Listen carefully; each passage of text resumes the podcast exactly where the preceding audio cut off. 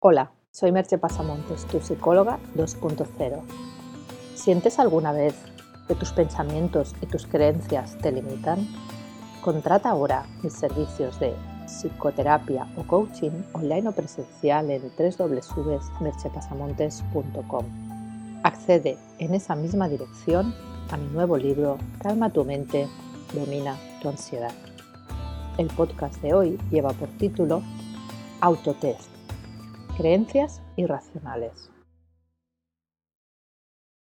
Las creencias irracionales fueron descritas por primera vez por Albert Ellis, psicólogo, terapeuta y creador de la terapia racional emotiva conductual.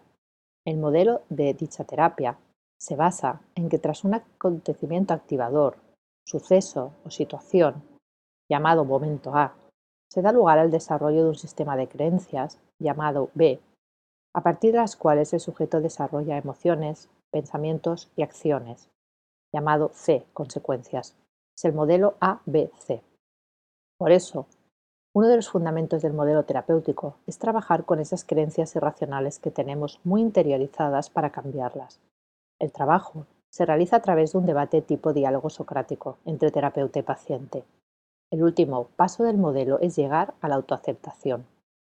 Desde otras concepciones, como la terapia de aceptación y compromiso que yo utilizo, se pone mayor énfasis en relacionarse de otro modo con los pensamientos, a través del uso del mindfulness principalmente y algunas otras técnicas. Pero en muchas ocasiones, lo más eficiente es una combinación de ambos modelos. Por eso voy a explicarte cuáles son esas creencias irracionales para que tú puedas hacer una autovaloración y saber cuántas de ellas están influyendo en tu vida. Las creencias irracionales son la primera. Necesito ser amado y aprobado por todas las personas significativas que me encuentro. Eso no va a suceder. Es imposible que todo el mundo te aprecie. Habrá personas a las que le caerás mal o no les agradarás, incluso si esas personas son importantes para ti.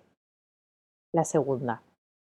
Para ser valioso, tengo que ser muy competente, suficiente y capaz de lograr cualquier cosa en casi todos los ámbitos posibles. No es malo en sí mismo querer tener un buen nivel de ejecución y eficiencia en las tareas, pero eso ni va a suceder en todos esos ámbitos ni va a suceder todo el tiempo. La tercera. Cierta clase de gente es malvada y deben ser culpabilizados y castigados por su maldad. A muchos nos gustaría que los malos fuesen castigados, como pasa en las películas, pero en la vida real a veces no sucede así. Y otras veces esos que consideramos malos quizás son simplemente personas que se comportan de un modo distinto al nuestro. La cuarta. Es tremendo y catastrófico el hecho de que las cosas no vayan por el camino que a uno le gustaría que fuesen. Es normal que queramos que se cumplan nuestros deseos e ilusiones, pero de ser conscientes de que en ocasiones eso no va a ser así. La quinta.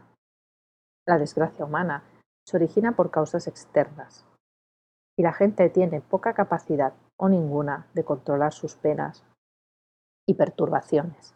Hay desgracias que vienen por causas externas que no podemos evitar y otras que se originan en comportamientos nuestros. Saberlo distinguir es fundamental para saber cuándo actuar. La sexta. Si algo es o puede ser peligroso o temible, debo sentirme inquieto por ello. Y tengo que pensar frecuentemente en la posibilidad de que eso ocurra. La mayoría de nuestros temores y preocupaciones son por cosas que jamás sucederán. Estar todo el tiempo preocupado y pensando en los peligros y cosas negativas que pueden suceder no conduce a nada. La séptima. Es más fácil evitar que afrontar ciertas responsabilidades y dificultades en la vida. La evitación no sirve para solventar las dificultades, solo conseguimos aumentarlas. La octava. Se necesita a alguien más fuerte en quien confiar. En ocasiones necesitamos la ayuda de los demás, y no es ninguna debilidad pedirla. Pero en otras tenemos que ser autónomos y resolver las cuestiones que se nos presentan por nosotros mismos. La novena. La historia pasada de uno es determinante de la conducta actual, y algo que ocurrió alguna vez y me conmocionó me seguirá afectando. Los acontecimientos pasados pueden influir en los presentes, pero acciones pasadas no tienen por qué determinar acciones futuras. La décima. Tengo que preocuparme por los problemas de los demás. Podemos ayudar a los demás cuando así lo deseemos y esté en nuestra mano, pero cargar con los problemas ajenos no es recomendable. Y la undécima y última, cada problema tiene una solución perfecta y debo pensar mucho para encontrarla porque si no, sobreviene la catástrofe. Hay soluciones mejores y peores, pero no suele haber una solución perfecta. Es mejor hecho que perfecto. Trata de ser sincero y reconocer cuántas de estas creencias tienes en mayor o menor medida. Puede que no las tengas en todas las situaciones, pero en las que sí las tienes te están limitando. Son como una piedra en el zapato, que no te impide caminar, pero te lo hace más dificultoso. Hay que liberarse de esos lastres.